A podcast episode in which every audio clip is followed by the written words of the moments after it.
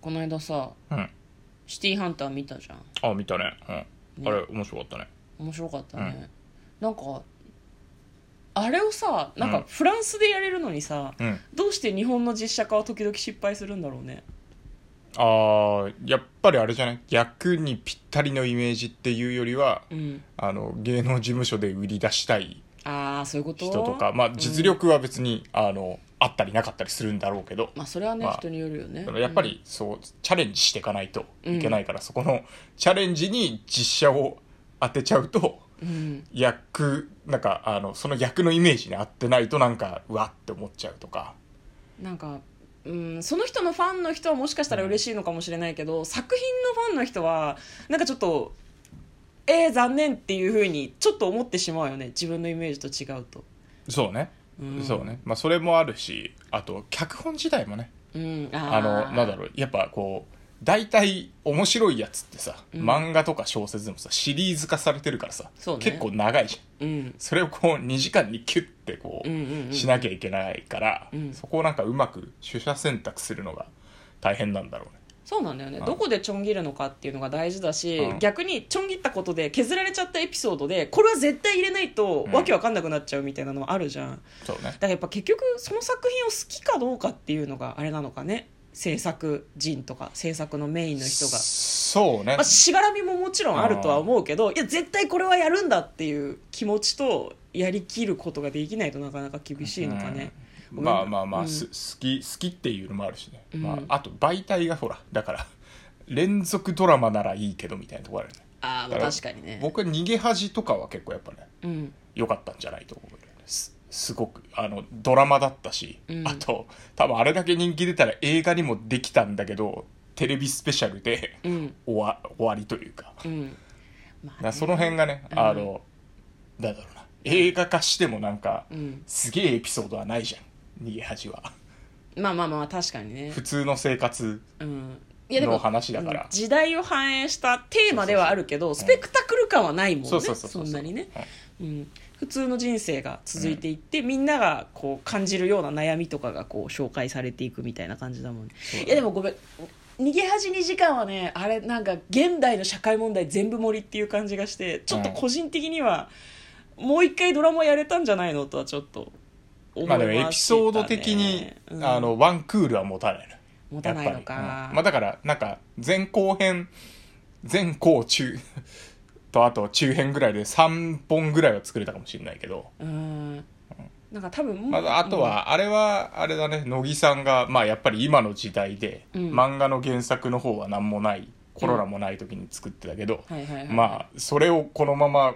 コロナの自自粛かかりそうみたいな言ってる中でうん出すのはなんか共感できないだろうなっていうのでやっぱり入れたんだと思うんだよね、なるほどうんね、まだあの辺の組み替えとかもね非常にいいなとは思いますけどね、まあ、あと、はいうんあれだよね人気作品っていうかうんやっぱりどうしてもあの漫画はさうんキャラクターを分かりやすくするためにやっぱこう髪の色が違うとかさ、うんビジュアルがねもうみんな黒髪じゃゃ無理だからねううん、んだからそれをなんか日本人があんまりそのやっぱり髪色がピンクとか赤とかだとさうんちょっとなんかんって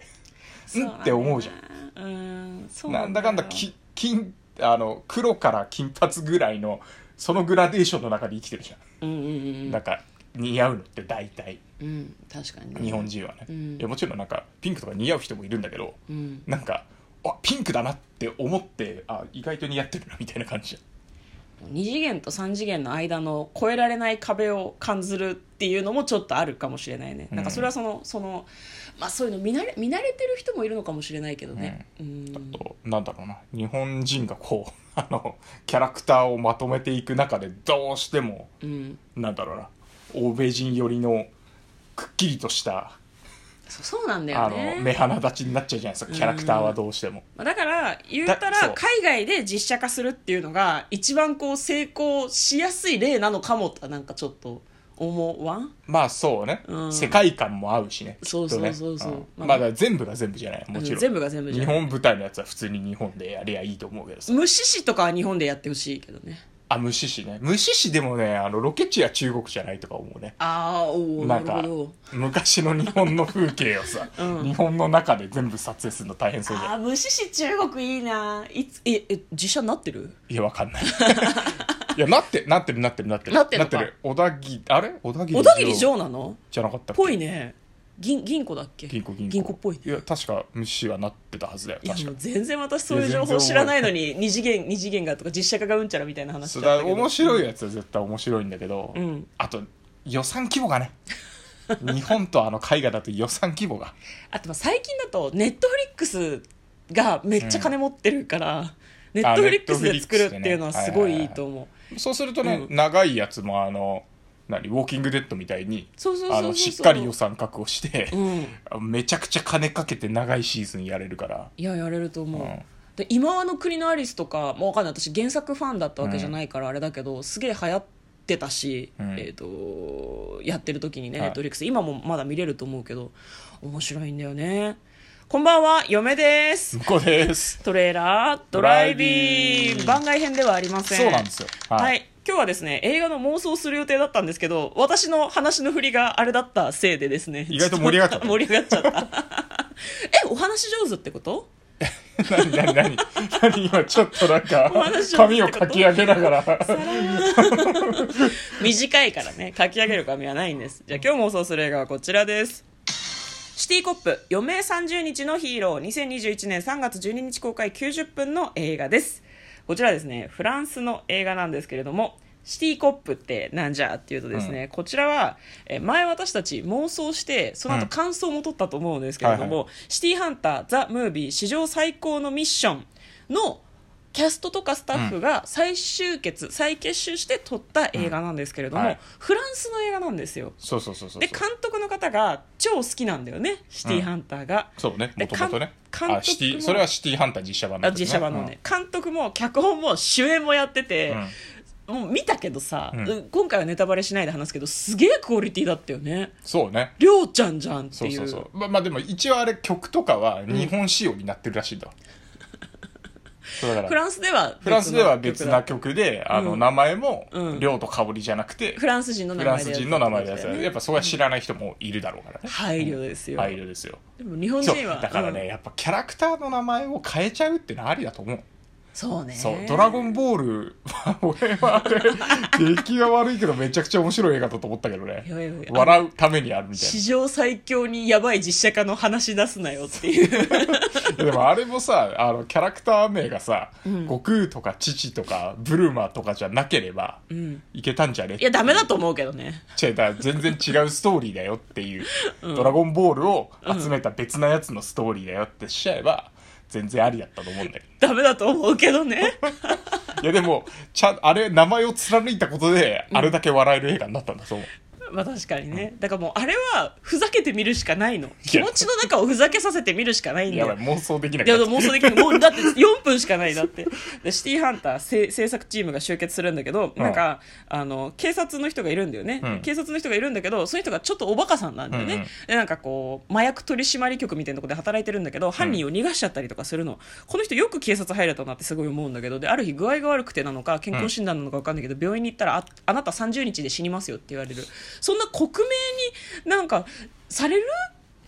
余命宣告って思ったんだけど、でなんかそれをきっかけにもうどうせ死ぬならっていう気持ちで彼はヒーローになろうと思うんですね銀行強盗に遭遇したらすごいかっこよくそれを撃退したりとかすると、うんうんでまあなんかこういろんなことを命がけでやれるようになる。えっとワイヤーアクションみたいなこととか、車の一番下に張り付いてこう移動するとかそういうことも全然できるようになっちゃうとシティコップ余命30日のヒーロー最初最初、えっと予告編の最後で窓から落ちてたから、余命の前にちょっと死んじゃうんじゃないのって ちょっとだけ思ったんだけどただこれさっき話したようにシティ、はいあごめんあの妄想していきますはいトレーラードライビング急い急あといで急いで1分ぐらいよ急いで急いであと1分ぐらいよこれあのインスタントに妄想して インスタントに妄想えだからいやまあだから30日はやっぱ間違いだったんじゃない3000日30日で死ぬっていうのはうん、なんだったじゃあでたあのカルテの取り違えとかで うんあの間違って宣告しててなるほどでもあの頑張っちゃってヒーローになっちゃったから、うんまあ、このまま頑張り続けるっていうはんはんはんはんなんか警察のじゃあなんかスーパーエースとしてこれからやっていくみたいな感じでいいんですかねそうそうそうまあ、仲間もなんか集まるっぽいしねうんうんうんうん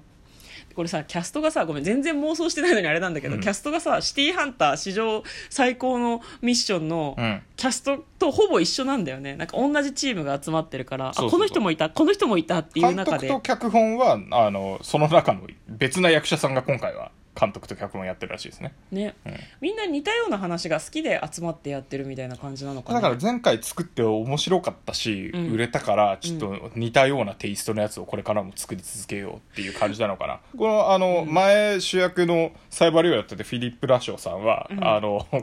なんかインタビュー読んだら俺と好みが似ててほうほうほうメリーに首ったけとか見て、うんあのコメディの影響すごく受けてるって言ってたから、へーそうまあああいシンうパちシょーっをとナンナンセンスなのも入りながら、うんあのおバカな、うんうんうんちょっとエッチなみたいなコメディが大好きみたいですね。へえなるほどフィリップ・ラッショーさんね、そうなんか写真見るとね金髪でええええって思うねうんりょうちゃんが黒髪だったから黒髪にしてたからね髪も染めてね、ねまああのその なんか